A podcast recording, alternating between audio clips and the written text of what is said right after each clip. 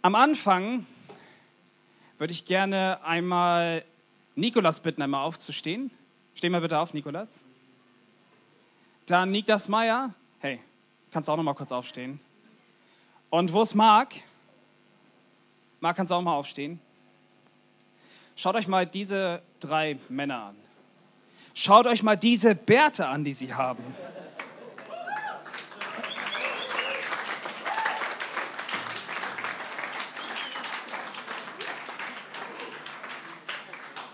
Für so einen Laien wie mich, die sind nicht echt, ja. Für so einen Laien wie mich ist das halt so, dass ich sagen kann, ich habe hier ganz tolle Vorbilder, die richtig krasse Bärte haben wachsen lassen.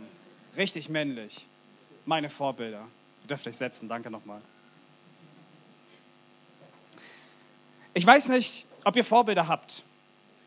Und wenn ihr welche habt, vielleicht sind es Sportler, Musiker, vielleicht sind es irgendwelche Bands, Aktivisten, Politiker, Influencer, Streamer. Eventuell ist es auch ein Christ. Hast du Vorbilder? Theoretisch ist es ja gut, Vorbilder zu haben, an denen man sich orientieren kann. Viele von euch wissen das vielleicht auch. Ich habe ja Lehramt studiert. Und ich kann mich noch sehr gut erinnern, als ich so in den ersten Jahren war und als ich so meine ersten Praktika gemacht hatte, da war ein Lehrer, den ich gesehen hatte, mit dem ich immer mitgegangen bin. Der hat mich so zur Seite genommen und dann durfte ich mit ihm Geschichtsunterricht erleben. Und er war so als Typ, er war irgendwie cool, er war nett, aber er war genau auch in den richtigen Momenten richtig streng. Und wenn man ihn so von außen betrachtet hat, dachte man, wow, was für ein krasser Lehrer. Und ich muss schon sagen, ich habe mich voll daran orientiert. Ich habe dann voll gesagt, das ist echt der Prototyp eines Lehrers. Und noch dazu war er Vertrauenslehrer, etwas, was ich mir auch mal so ein bisschen gewünscht habe. Er war einfach klasse. Zwei Jahre später, da machte mich ein Unidozent während seiner Vorlesung auf die folgende Schlagzeile im Visa-Kurier aufmerksam. Lehrer steht wegen Missbrauchs vor Gericht. Mein Vorbild hatte sexuelle Beziehungen zu zwei 16 Jahre alten Schülerinnen. Und ich weiß noch, als ich seinen Namen gelesen hatte, da konnte ich das erst gar nicht glauben. Ich war damals richtig traurig und ich war richtig baff. Er war mein Vorbild. Ich habe eigentlich so genauso sein wollen wie er.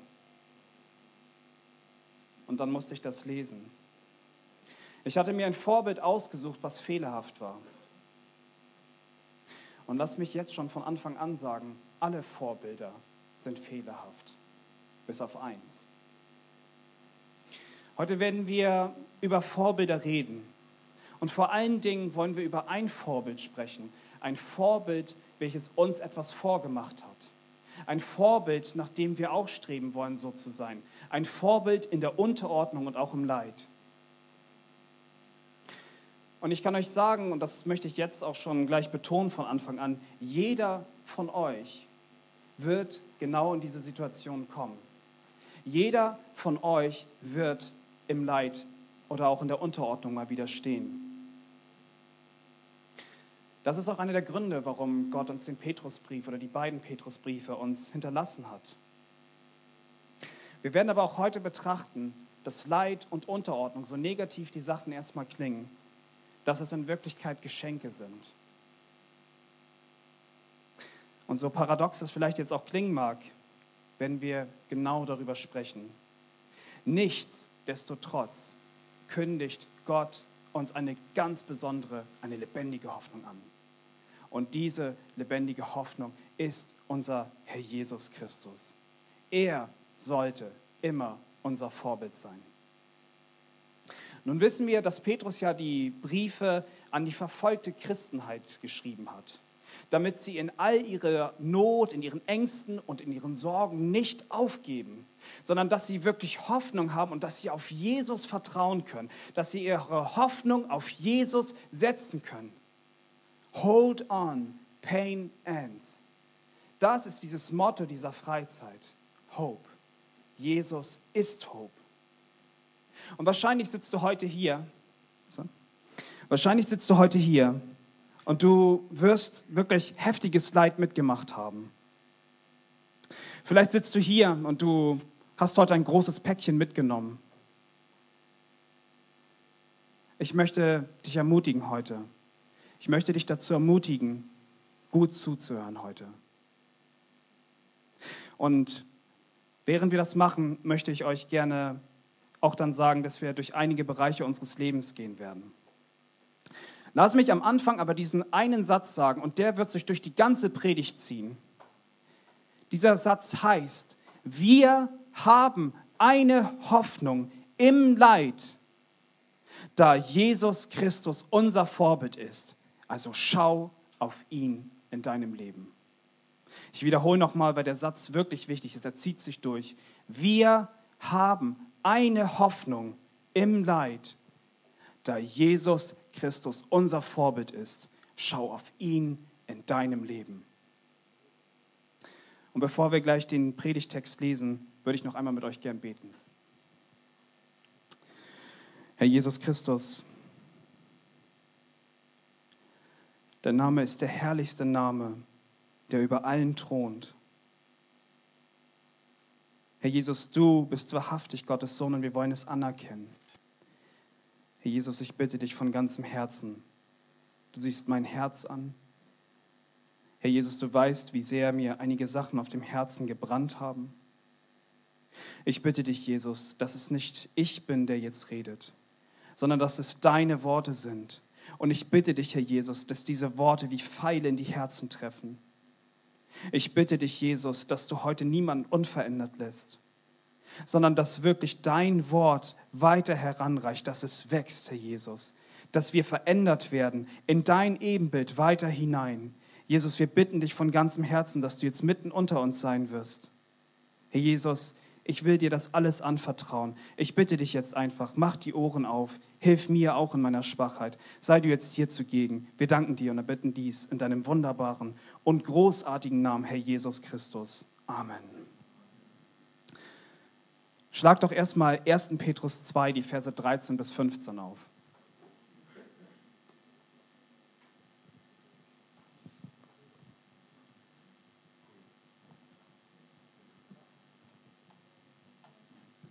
Ich wiederhole nochmal 1. Petrus 2, die Verse 13 bis 15.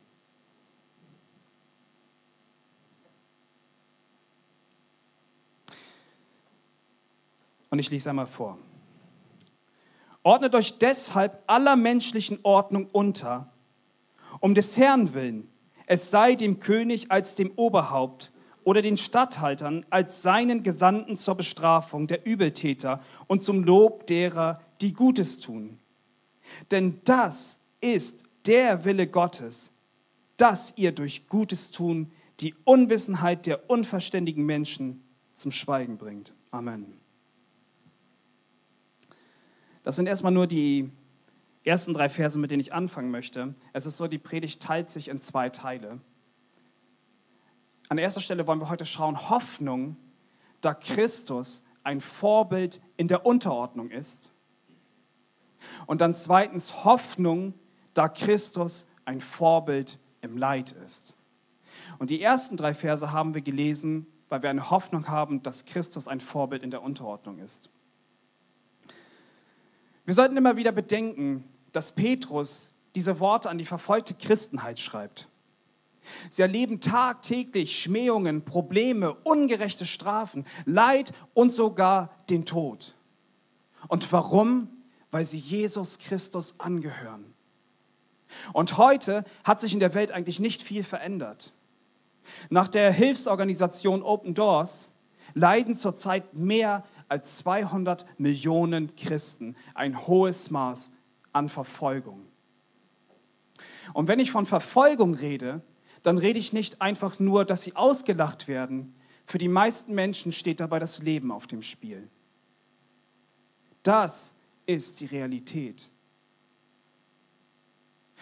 Und wenn wir heute den Petrusbrief uns anschauen, auch weiterhin und auch was wir schon vorher gelesen haben, dann lesen wir, dass es brennende Worte sind, die Worte brennen richtig im Herzen, wenn man es mit ganzem Herzen liest. Es soll Menschen Trost spenden. Es soll Hoffnung geben in wirklich den schlimmsten Situationen, die man sich jemals vorstellen könnte.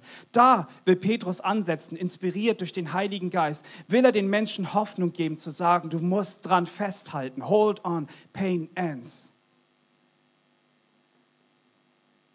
Und wir haben eben ganz kurz ein paar, Teil, also ein paar Teilaspekte in dem Text gelesen, in welchen Bereichen des Lebens wir uns unterordnen sollten. Und wir werden heute einige Dinge sehr praktisch auch erfahren. Und ich möchte immer wieder betonen, das Wort Gottes. Ich fand es gestern schön, wie Johann das auch gesagt hat, dass wir wirklich dürsten nach dieser unverfälschten Milch des Wortes. Ihr wisst gar nicht, wie wichtig das ist, wie stark uns das auch helfen kann. Und ich möchte es von Anfang an betonen, egal welches Leid du auch durchmachen wirst, egal wenn es um Unterordnung geht, die Bibel ist das einzig wahre.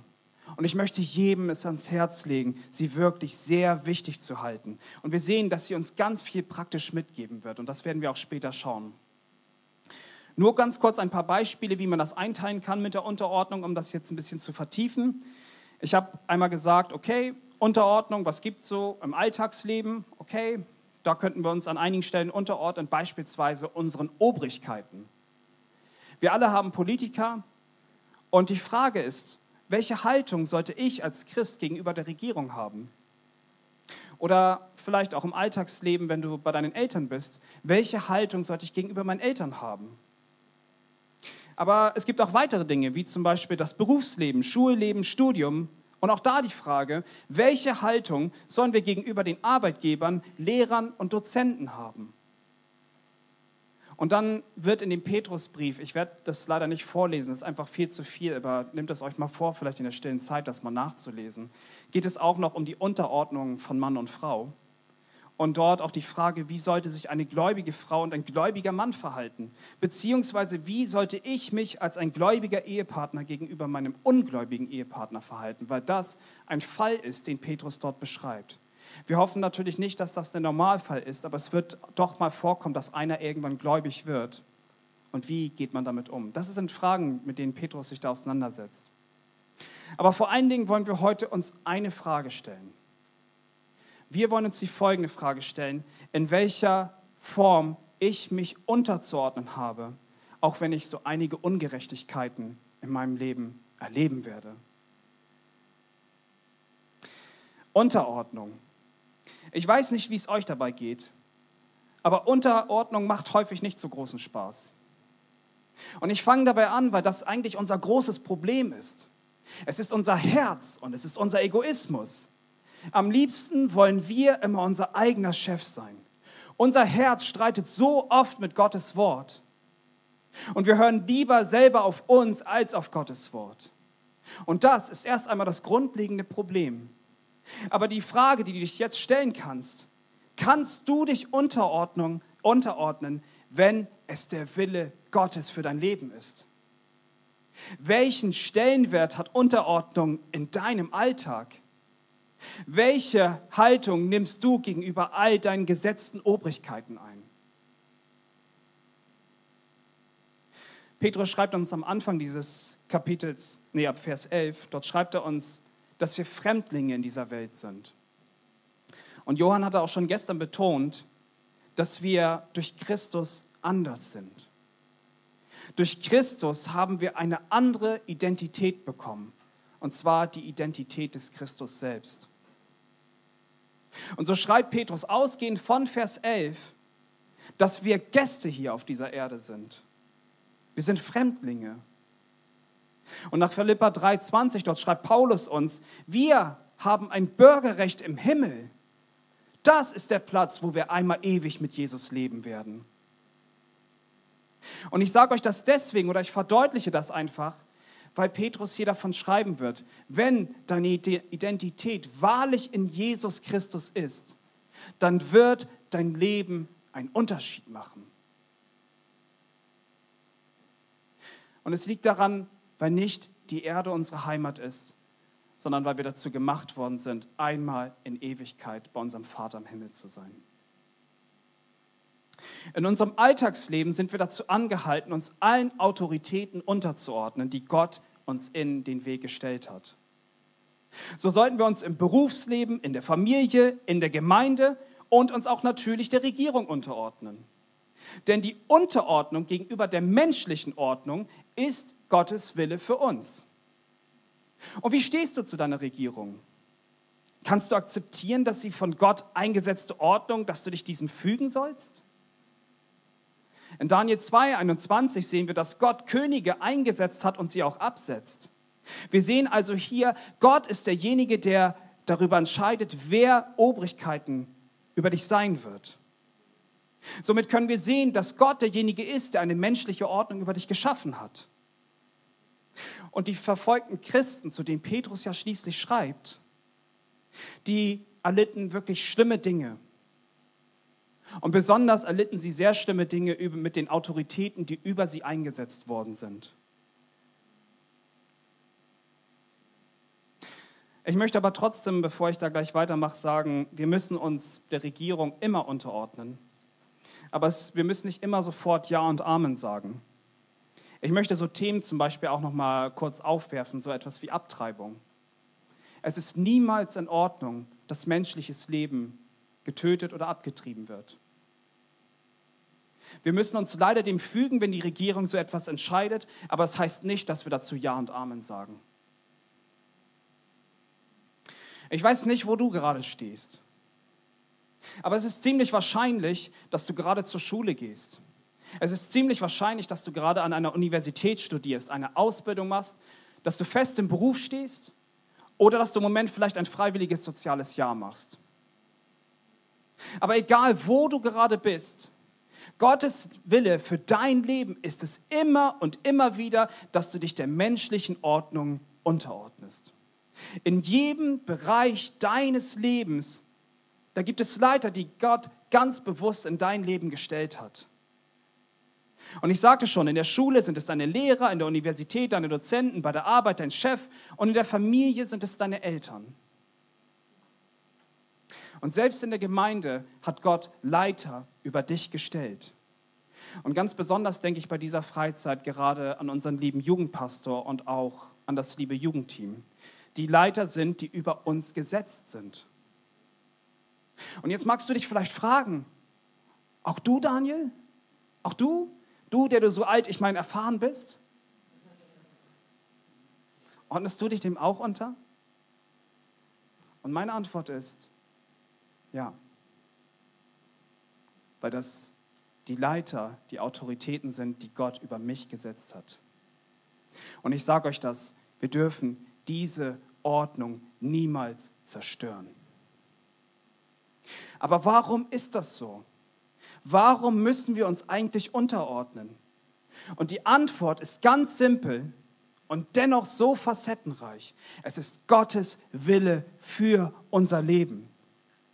Und während wir später auch etwas über Leid hören werden, dann möchte ich dir auch trotzdem sagen, auch das wird der Wille Gottes sein. Aber lass mich ganz kurz erklären, was Gottes Wille überhaupt ist und warum wir ihn annehmen sollen. Wir lesen dazu in 5. Mose 30, Vers 16. Was ich dir heute gebiete, ist, dass du den Herrn, deinen Gott, liebst und in seinen Wegen wandelst und seine Gebote, seine Satzungen und seine Rechtsbestimmungen hältst, damit du lebst und dich mehrst und der Herr, dein Gott, wird dich segnen. Gottes Wille ist das Beste für dich und für mich. Und ich sage dir das deswegen, weil du wirst so viel geistlichen Segen erfahren, wenn du das tust, was Gottes Wille für dich möchte. Gott will dich doch ganz bewusst spüren lassen, was es bedeutet, ein Kind Gottes zu sein. Gott möchte dich spüren lassen, was es heißt, im Glauben zu wachsen. Gott möchte dir zeigen, dass du immer abhängiger von ihm werden kannst. Und er möchte dir Frieden in deinem Herzen geben. Das ist geistlicher Segen. Und ich bin darin kein Wohlstandsevangelist. Es heißt ja nicht, dass du ein Ferrari deswegen bekommst oder so etwas. Nein, Gott möchte dich vielmehr ganz bewusst spüren lassen, was es bedeutet, ein Kind Gottes zu sein. Er wird dich mit seinen Segen überströmen. Und wir sehen auch, und das sehen wir in dem Text, eine der Konsequenzen, warum wir uns unterordnen sollen, ist auch, weil Menschen einfach diesen guten Wandel sehen werden. Menschen werden sehen, dass wir vielleicht für Ungerechtigkeiten leiden werden. Aber ich sage euch das, es wird niemals substanzlos sein. Denn die Menschen werden es sehen.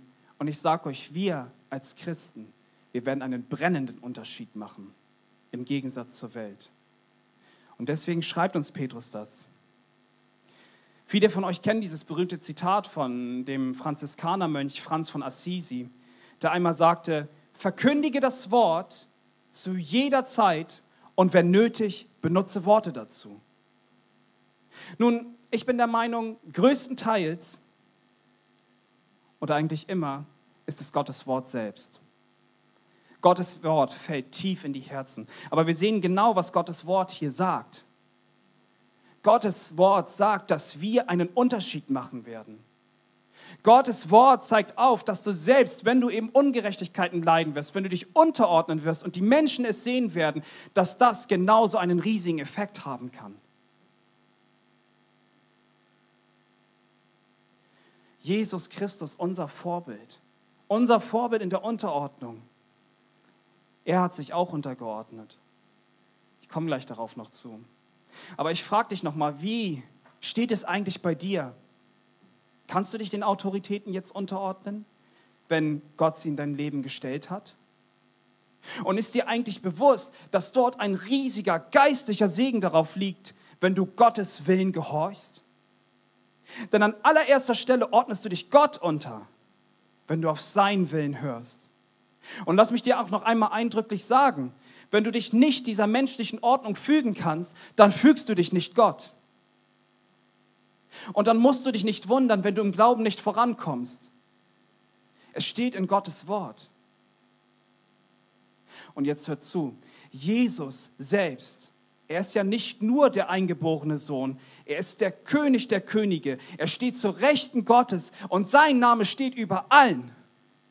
Jesus ist der Höchste, denn es gibt überhaupt niemanden, der höher steht als Jesus Christus selbst.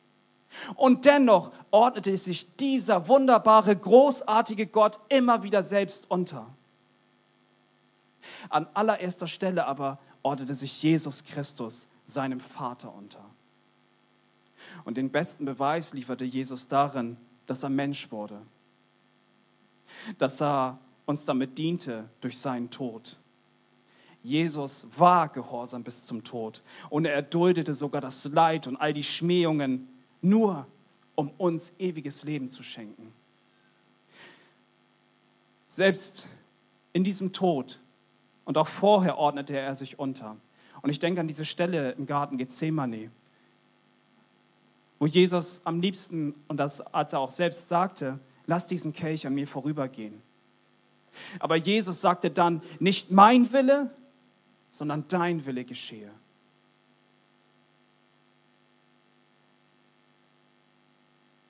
Jesus ist ein wunderbares Vorbild der Unterordnung. Wir dürfen heute auf Jesus aufschauen. Wir dürfen wissen, dass es uns zum Besten dienen wird, wenn wir Christus immer ähnlicher werden. Es gibt allerdings noch eine weitere Unterordnung, von der Petrus spricht. Und die sehen wir dann in 1. Petrus 3, die Verse 1 bis 7. Und einfach aus Zeitgründen kann ich es jetzt nicht vorlesen, aber ich habe ja gesagt, nehmt es gerne mit in eure stille Zeit. Es geht hier um die Unterordnung der Frau gegenüber dem Mann. Und eigentlich geht es hier dabei, dass gläubige Ehefrauen, die ungläubige Männer haben, dass sie einfach durch ihr Sein, wie sie sind, auch evangelisieren können. Einige dieser Situationen in den Ehen sind so schwierig, aber durch diese Unterordnung, die die Frau gegenüber dem Mann hat, kann sie ihm zeigen, dass sie an Christus glaubt. Und so ein Verhalten hat Substanz, das könnt ihr mir glauben. Aber ich möchte die Verse heute noch mal aus einem anderen Kontext nutzen. Ich reiße es ein bisschen raus, aber es ist das, was die Verse da auch sagen. Viele von euch wollen einmal heiraten, habe ich recht? Ja, okay, keiner nickt, ist okay. keiner von euch will heiraten, okay, super. Ich will noch mal gerne ein heißes Eisen ansprechen. Das, was wir in den Versen lesen, das sind richtig gute Worte. Und wir werden vorbereitet wir werden vorbereitet auch auf die Ehen, die wir vielleicht mal führen. Wir werden vorbereitet darauf auch für die Beziehungen, die wir führen. Und als allererstes ein paar Worte an die Frauen. Wir lesen im 1. Petrus 3, die Verse 1 bis 7, dass sich die Frauen ihren Männern unterordnen sollen, weil es Gottes Wille ist. Aber das hat nichts damit zu tun, dass Gott die Männer mehr liebt als die Frauen. Oh, Kätzchen. Sie wird nichts machen, hoffentlich. Okay, ähm.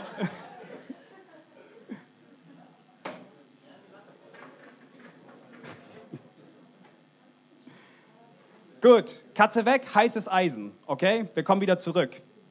Es bedeutet nicht, dass Gott die Männer mehr liebt als die Frauen, sondern eigentlich ist sogar ganz das Gegenteil der Fall. Also nicht, dass er die Frauen mehr liebt, das meine ich nicht damit. Aber es gibt eine gewisse Ordnung, die Gott vorgesehen hat. Eine gewisse Ordnung, die so auch weiterhin gesetzt ist. Wer weiteres Interesse hat, der sollte mal 1. Korinther 11, die Verse 1 bis 16 oder Epheser 5, die Verse 22 bis 33 lesen. Ich möchte wirklich sagen, Mädels, ihr seid so viel wert. Ihr könnt euch gar nicht vorstellen, wie viel wert ihr seid. Ihr seid so viel wert, dass Jesus Christus an dieses Kreuz gegangen ist, um euch ewiges Leben zu schenken. Es gibt nichts, was jemals euch so viel Wert geben könnte wie Jesus Christus selbst. Allerdings möchte ich einmal noch kurz mit euch die Verse 3 und 4 zusammenlesen. Dort steht, Euer Schmuck soll nicht das Äußerliche sein, Haarflechten und Anlegen von Goldgeschmeide oder das Anziehen von prächtigen Gewändern, sondern der verborgene Mensch des Herzens in dem unvergänglichen Schmuck eines sanften und stillen Geistes, der vor Gott sehr kostbar ist. Liebe Mädels, ihr seid die wunderschönsten Geschöpfe der Welt. Kommt kein Ohr? Viele von euch werden aber ihren Wert davon abhängig machen, wie gut sie aussehen oder wie viele Männer ihnen vielleicht hinterher schauen. Einige andere von euch machen ihren Wert darin aus, wie viele Follower sie vielleicht bei irgendwelchen sozialen Netzwerken haben oder wie gut die Reaktionen bei Instagram sind. Vielleicht magst du deinen Wert auch darin ausmachen, wie viele Männer dich anschreiben aber lass mich dir sagen, das macht nicht deinen Wert aus. In Sprüche 31, Vers 30 lesen wir, lesen wir, Anmut ist trügerisch und Schönheit vergeht, aber eine Frau, die den Herrn fürchtet, die wird gelobt werden. Deine äußere Schönheit macht nicht deinen Wert aus. Auch nicht die anderen äußerlichen Dinge wie Schminke, Kleidung, besondere Haarfrisuren oder selbst der beste Fotofilter in deinen sozialen Netzwerken macht deinen Schönheitswert aus. Sondern deine Schönheit liegt vielmehr in dem sanften und stillen Geist, der vor Gott sehr kostbar ist und der genauso kostbar für deinen zukünftigen Mann sein sollte. Lass mich sagen, das sind nicht meine Worte, das sind die Worte Gottes, die da drin stehen. Und ich sage euch, diese Schönheit, von der ich eben gesprochen habe, die wird nie vergehen. Und diese sanfte und dieser ruhige Geist, der macht dich nicht nur kostbar in den Augen deines Mannes, er macht dich unglaublich kostbar in den Augen Gottes. Und ohne jetzt in irgendeine Gesetzlichkeit hereinzukommen, das ist nicht eine Predigt, wo ich euch sage, schminkt euch nicht mehr, kleidet euch nicht mehr, das dürft ihr alles. Es geht hier nicht um Gesetzlichkeit. Allerdings sollst du deine Schönheit darin entwickeln, rein, sanft und ehrfürchtig vor Gott zu sein. Letzten Endes sollst du Christus ähnlicher werden. Und so steht es auch im Vers 1. Und nun ihr Männer, ihr habt gedacht, dass ihr irgendwie jetzt gut irgendwie dabei wegkommt. Lest Vers 7 des dritten Kapitels. Da drin steht, Ihr Männer sollt gleichermaßen einsichtig mit eurer Frau als dem schwächeren Gefäß zusammenleben und ihr Ehre erweisen, weil, es ihr ja, weil ihr ja gemeinsam Erben der Gnade des Lebens seid, damit eure Gebete nicht verhindert werden. Da steht nicht nur, dass ihr ein bisschen oder ein bisschen stärker einsichtig sein sollt. Da steht gleichermaßen. Habt ihr diese krassen Anforderungen eben gehört, was, wir, was ich den Frauen gesagt habe? Dort steht gleichermaßen. Du bist aufgefordert, deine Frau so sehr zu lieben, wie Jesus dich geliebt hat, als er an das Kreuz gegangen ist. Jesus ordnete sich Gottes Willen unter, damit wir Leben haben. Und so solltest du auch deine Frau lieben. Das ist krass, oder? Schon fast utopisch. Eigentlich ist es utopisch. Aber wenn du das tust, ordnest du dich dem Willen Gottes unter. Und das ist deine besondere Aufgabe. Du sollst deine Frau so sehr lieben. Du sollst mit ihr zusammen sein, du sollst mit ihr zusammenleben. Und vor allen Dingen, vergiss mir das nicht, daran steht, ehre deine Frau. Weil deine Frau Wert hat.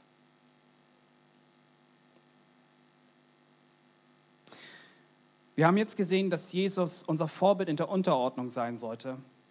Aber ich möchte zu dem zweiten Punkt hinleiten, dass Jesus unser Vorbild im Leid sein sollte, dass wir uns an ihm orientieren sollen. Und das bringt mich auch zu meinem zweiten Punkt. Hoffnung, da Christus unser Vorbild im Leid ist. Und dazu lesen wir nochmal 1. Petrus 2, die Verse 19 bis 25. 1. Petrus 2, die Verse 19 bis 25. Das ist auch der Text, den ihr in den Gruppenarbeiten gelesen habt. Denn das ist Gnade, wenn jemand aus Gewissenhaftigkeit gegenüber Gott Kränkungen erträgt, indem er zu Unrecht leidet. Denn was ist das für ein Ruhm, wenn ihr geduldig Schläge ertragt, weil ihr gesündigt habt? Wenn ihr aber für Gutes tun leidet und es geduldig ertragt, das ist Gnade bei Gott. Denn dazu seid ihr berufen, weil auch Christus für uns gelitten und uns ein Vorbild hinterlassen hat, damit ihr seinen Fußstapfen nachfolgt. Er hat keine Sünde getan. Es ist auch kein Betrug in seinem Mund gefunden worden. Als er geschmäht wurde, schmähte er nicht wieder. Als er litt, drohte er nicht, sondern er übergab es dem, der gerecht richtet. Er hat unsere Sünden selbst an seinem Leib getragen, auf dem Holz, damit wir den Sünden gestorben, der Gerechtigkeit leben mögen. Durch seine Wunden seid ihr heil geworden, denn ihr wart wie Schafe, die in die Irre gehen. Jetzt aber habt ihr euch bekehrt zu dem Härten und Hüter eurer Seelen. Amen. Christ zu sein, das ist nicht immer einfach. Und es ist genau das Gegenteil sogar der Fall. Ich kann euch sagen, ich habe euch noch nie einen wirklich bekehrten Christen getroffen, der zu mir gesagt hat, Daniel, mein Leben ist deutlich einfacher geworden, seitdem ich ein Christ geworden bin. Es ist häufig genau das Gegenteil. Und ich würde mich wirklich, ehrlich gesagt, fragen, wenn du sagst, ich habe nie irgendwie Leid in meinem Leben, dann würde ich mich wirklich fragen, ob wirklich der Geist Gottes in dir ist. Nein, vielmehr, das sehen wir gerade in dem Text, vielmehr teilen wir doch alle diese eine Gnade, dass wir für den Herrn leiden sollen. Und du wirst sagen, was, Daniel? Es ist eine Gnade zu leiden? Und ich sag dir, ja, Petrus schreibt uns im 1. Petrus 2,19, wir haben es gerade gelesen und dann nochmal später in Vers 21, ich lese nochmal vor, denn das ist Gnade, wenn jemand aus Gewissenhaftigkeit gegenüber Gott Kränkungen erträgt, indem er zu Unrecht leidet. Und dann nochmal Vers 21, denn dazu seid ihr berufen, weil auch Christus für uns gelitten und ein Vorbild hinterlassen hat, damit ihr seinen Fußspuren, Fußstapfen nachfolgt. Vielleicht hat man dich an deinem Arbeitsplatz ausgelacht, weil du Samstag nicht in den Club feiern gehen wolltest. Du wolltest lieber beim Jugendgottesdienst da sein, du wolltest Jesus Christus näher kennenlernen. Vielleicht hat man dich in deiner Klasse gemobbt, weil du es nicht in Ordnung findest, wenn die Welt es befürwortet, Menschen abzutreiben. Vielleicht hast du genau wie schon von deinen, wie ich, von meinen Arbeitskollegen das hören müssen, dass ich in einer Sekte bin. Ich habe gerade erst einen sehr guten Freund gehört, dass er entlassen worden ist, weil er christliche Inhalte geteilt hat. Du wirst Ungerechtigkeiten erleben. Das ist versprochen. Schließlich ist es genau das, was Petrus uns hier schreibt. Aber ich möchte jetzt sagen, egal was du erlebt hast, ich will dich von ganzem Herzen heute ermutigen. Alle Ungerechtigkeit, die ihr erfahrt, all die Schmähungen, die du wegen deines Glaubens durchmachen musstest, alle Diskriminierungen, die Menschen über dich gemacht haben, weil du an Jesus Christus glaubst, sind das größte Kompliment der Gnade, was Gott für dich bereitet hat. Ich kenne viele von euch nicht gut. Aber ich glaube, dass einige heute hier sitzen und wirklich ein schweres Päckchen mitgebracht haben. Vielleicht erfährst du gerade in diesem Moment Ungerechtigkeiten durch Leid, durch Verfolgungen, durch Beleidigungen, Mobbing, Trauer. Aber lass mich dir heute das Folgende sagen. Gott hat dich nicht vergessen. Gott hat dich nicht vergessen. Gott weiß um all deine Tränen. Gott weiß um all deinen Schmerz. Es ist ganz das Gegenteil. Gott ist mit dir meine liebe Schwester, mein lieber Bruder. Gott möchte dir nur Gutes geben. Und eben in dem ungerechten Leiden, was du erfährst, da will er dir einfach nur zeigen, dass du seinem Sohn immer ähnlicher werden darfst. In dem Leiden will er dich mit dem größten Segen überschütten, den du dir nur vorstellen kannst. Er will dir zeigen, dass er, dass er an dir arbeitet und dass du ihn ganz, ganz dringend brauchst. Denn glaub mir, dass du mancherlei Anfechtungen gerade durchmachen musst. Gott ist aktiv und er arbeitet an deinem Glauben. Und dann im dritten Kapitel, Vers 14, dort sehen wir, dass wir sogar glückselig sind, wenn wir Ungerechtigkeiten erleiden. Petrus sagt uns in Petrus 1, Vers 7, dass unser Glaube durch das Feuer geläutert werden muss. Und warum? Weil dein Glaube so kostbar in Gottes Augen ist. Und weißt du, was deine Verantwortung an dem Ganzen ist? Du sollst nicht so sein wie die Welt. Du sollst nicht so sein wie die, die dir Ungerechtigkeiten antun. Durch Gottes Gnade bist du anders als die Welt. Du hast ein wunderbares, großartiges Vorbild, unseren Herrn Jesus Christus, an dem wir uns immer orientieren sollten. Wir haben eine Hoffnung im Leid, da Christus unser Vorbild ist. Schau auf ihn in deinem Leben. Denn was machte Jesus, als er geschmäht wurde? Vers 23.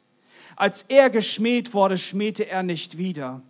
Als er litt, drohte er nicht, sondern übergab es dem, der gerecht richtet. Welcher ist Gott im Himmel? Wenn du also wieder in deinem Berufsleben, in deiner Familie, in deinem Alltag, wo auch immer, wenn du noch einmal leiden solltest, dann orientiere dich an das wunderbare, großartige Vorbild Jesus Christus. Aber kommen wir nochmal zurück zu den Vorbildern, die du vielleicht in deinem Leben hast. Konntest du dich an deinen Vorbildern orientieren, wenn es dir schlecht ging? Wo waren deine Vorbilder, wenn das schlimmste Leid in deinem Leben, wenn du es erfahren hast? Als du von deinen Klassenkameraden gemobbt worden bist, als du deine Uniprüfung nicht bestanden hast, als selbst deine Freunde dich verlassen hatten und jemand Geliebtes gestorben ist, wo waren deine Vorbilder?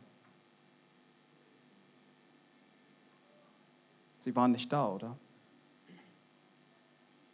Sie kannten nicht dein Leid und sie konnten dich auch vielleicht nur bedingt trösten. Einer aber kennt dein Leid. Jesus sagte selbst in Johannes 16, Vers 33, dies habe ich zu euch geredet, damit ihr Frieden habt. In der Welt habt ihr Bedrängnis, aber seid getrost, ich habe die Welt überwunden. Und als ich mir die beiden Petrusbriefe so durchlas, da dachte ich öfter an das Abschlussgespräch, welches Petrus einmal mit Jesus führte. In Johannes 21 fragt Jesus ihn dreimal, ob Petrus ihn wirklich lieb hat. Und das, lasst uns das nicht vergessen, während Petrus also dann auch durch Silvanus diese Briefe schreiben lässt. Das wird wahrscheinlich in seinem Kopf gewesen sein.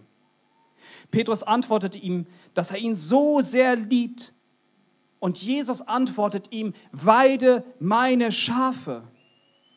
Das ist die Gemeinde Jesu Christi. Aber was danach kommt, ist noch fast genauso spannend oder ist so spannend. Es geht darum, dass Christus einmal Petrus Vorbild im Leid sein wird. Denn in Johannes 21, die Verse 18 und 19 steht, dort sagt Jesus, wahrlich, wahrlich, ich sage dir, als du jünger warst, gürtest du dich selbst und gingst, wohin du willst. Wenn du aber alt geworden bist, wirst du deine Hände ausstrecken und ein anderer wird dich gürten und führen, wohin du nicht willst. Dies aber sagte er, um anzudeuten, durch welchen Tod er Gott verherrlichen werde. Und nachdem er das gesagt hatte, spricht er zu ihm, folge mir nach. Und historische Quellen bezeugen, die, was dieser Petrus einmal mitmachen würde. Egal, ob er seinen Heiland mal verleugnet hatte, Jesus hielt an Petrus fest. Jesus war immer Petrus Vorbild, auch im Leid. Wisst ihr, wie Petrus schließlich verstorben ist? Wisst ihr das? Er ist einen sehr schlimmen Märtyrertod gestorben. Es wird sogar behauptet, dass, dass Petrus kopfüber gekreuzigt worden ist.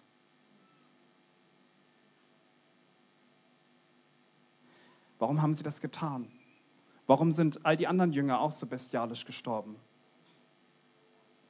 Weil sie wussten, dass es etwas Besseres in der Welt gibt. Dass es etwas Besseres gibt, woran man sich orientieren kann. Dass es etwas Besseres gibt, wofür es sich lohnt, sich einzusetzen. Dass es etwas Besseres ist, ihm nachzufolgen, diesem einen Vorbild. Und das möchte ich dir heute zusprechen, wenn du an deinem Arbeitsplatz, in der Familie, in der Ehe, in der Schule oder auch wo immer du ungerechtes Leid gerade erfährst. Egal, ob du geschmäht worden bist, ob sie Witze über dich gemacht haben, ob sie dich gemobbt haben, wenn sie dich ausgeschlossen haben, dich beschimpft haben, sie dich entlassen haben, egal welche Ungerechtigkeit du erlebt hast. Denke immer daran, du wurdest dazu berufen, sogar zu leiden. Und warum? Vers 21. Damit wir lernen, in den Fußstapfen des Christus zu treten. Gott möchte, dass wir seinem Sohn immer ähnlicher werden. Unser großes Vorbild Jesus Christus ging uns voran. Er ging durch das große Leid, damit wir darin gesegnet sind. Und lass mich dich heute ermutigen. Wenn du heute Ungerechtigkeit an dem Ort erfährst, wo Gott dich hingestellt hat, dann möchte ich dir zusprechen, wisse, dass dein Glaube echt ist. Und Vers 20, wenn du Ungerechtigkeiten erlebst, dann lass mich dich heute ermutigen dass dies Gnade bei Gott ist, weil Gott dich vorbereitet. Er will dich seinem Sohn ähnlicher machen. Selbst wenn du durch die schlimmste Phase deines Lebens gehst und die größte Qual und die Trauer in deinem Leben durchmachst, dann denke immer daran, dass dieser Gott Gnade an dir erweist, weil er dich Jesus ähnlicher machen möchte. Halleluja. Und wir haben in Christus ein wunderbares, gutes Vorbild, welches zu Unrecht leidete, das größte Leid sogar erlebte. Er, der niemals eine Sünde getan hatte, er, der wahrhaftig ja nun Gottes Sohn ist, er ging für uns an dieses Kreuz. Und lass mich dir nochmal vorlesen, 1. Petrus 2, die Verse 22 und 24. Und jetzt hör wirklich nochmal richtig gut zu. Er hat keine Sünde getan. Es ist auch kein Betrug in seinem Mund gefunden worden. Als er geschmäht wurde, schmähte er nicht wieder als er litt, drohte er nicht, sondern übergab es dem, der gerecht richtet.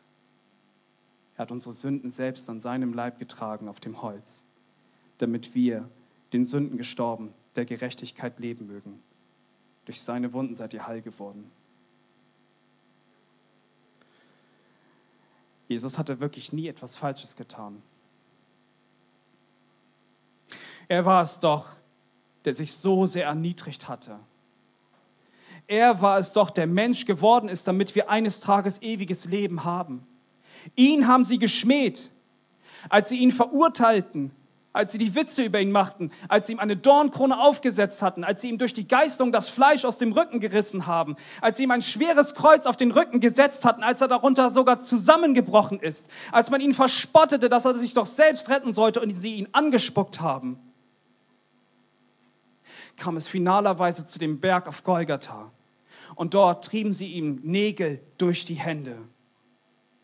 Und unter dem Gewicht seines Körpers wurde das Atmen immer schwerer und er erstickte elendig.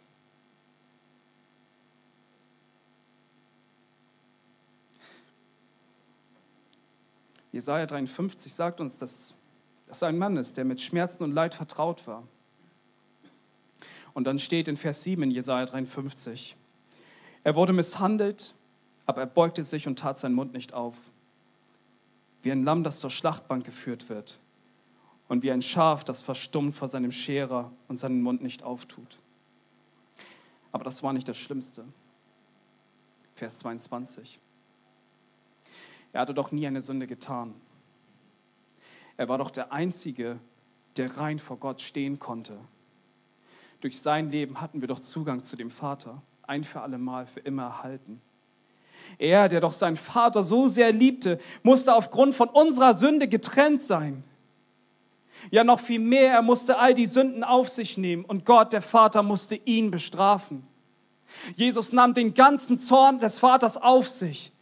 Er nahm alles auf sich, einfach alle Ungerechtigkeit und er erduldete es, deine und meine Schuld.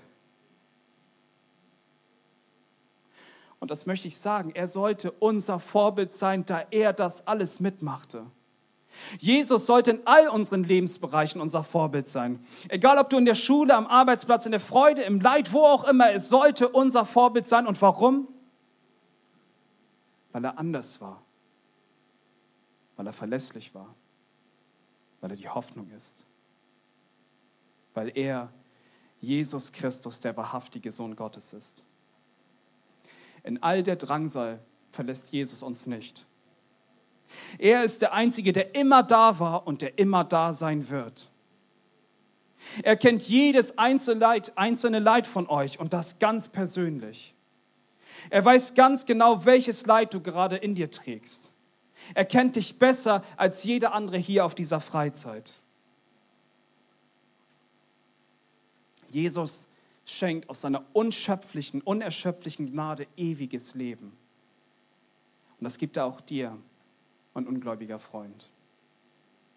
Das will er dir heute auf ganz erstaunliche Weise zeigen, indem er dir heute sagt, dass du um Vergebung bitten darfst und dass du an seinen heiligen Namen glauben solltest. Wenn du dazu Fragen hast, kannst du gerne auf mich zukommen. Ich komme auch zum Schluss. Jesus wurde das Vorbild für viele Christen. Für viele Christen, die heute in mancherlei Anfechtungen stehen. Aber wir haben eine Hoffnung im Leid, da Christus unser Vorbild ist. Schau auf ihn in deinem Leben.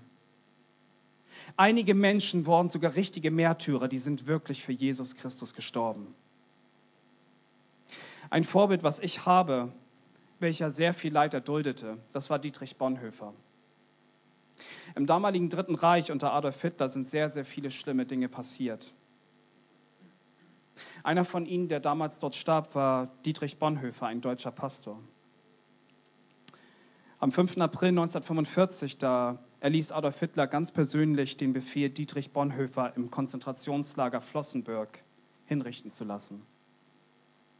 Er selbst hatte schon Asyl in England, er war selbst schon da, aber er kehrte extra zurück, weil er wusste, dass in dem damaligen Deutschland alles andere, dass es nicht christlich war und er wollte für den christlichen Glauben in Deutschland kämpfen. Und Dietrich Bonhoeffer sagte mal das Folgende. Ich glaube, dass Gott uns in jeder Notlage so viel Widerstandskraft geben will, wie wir brauchen. Aber er gibt sie nicht im Voraus, damit wir nicht auf uns selbst, sondern auf ihn verlassen.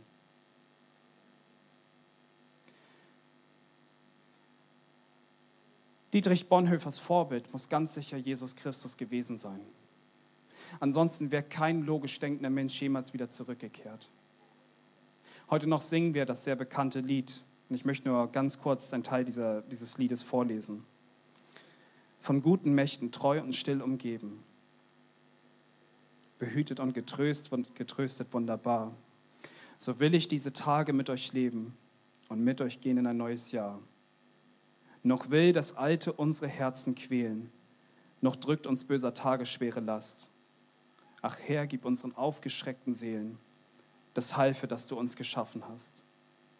Und reichst du uns den schweren Kelch, den bittern, des Leids gefüllt bis an den höchsten Rand, so nehmen wir ihn dankbar ohne Zittern aus deiner guten und geliebten Hand. Und auch wenn Dietrich Bonhoeffer einer meiner größten Vorbilder ist, ist er nur ein schwaches Abbild auf den, der ein ewiges Vorbild für uns immer sein sollte. Einer, der alles durch sein heiliges Blut erwirkt hat. Einer, der das Kreuz für mich und für dich erduldete. Er ist unser großes Vorbild. Jesus Christus, der wahrhaftige Sohn Gottes. Für ihn lohnt es sich wirklich, all dieses Leid auf sich zu nehmen. Denn wir haben eine Hoffnung im Leid, da Christus unser Vorbild ist. Schau auf ihn in deinem Leben. Gib ihm dein Leben. Vertraue ihm. Lege deine ganze Hoffnung auf ihn. Werde ihm ähnlicher. Wandle in seinen Fußstapfen und folge ihm nach. Und der Weg wird kein leichter sein, aber er wird ein vielversprechender sein, der eines Tages in der Ewigkeit beim Vater enden wird. Und es wird dieser eine Tag kommen. Es wird wahrhaftig dieser eine Tag kommen, wenn Jesus auf uns warten wird. Und Jesus jeden Einzelnen, der an ihn geglaubt hat, in die Arme nehmen wird. Und Jesus wird die letzten Tränen von unseren Augen wischen. Nur noch ein wenig, mein liebes Gotteskind. Hold on, pain ends. Um Jesu Namen willen. Amen.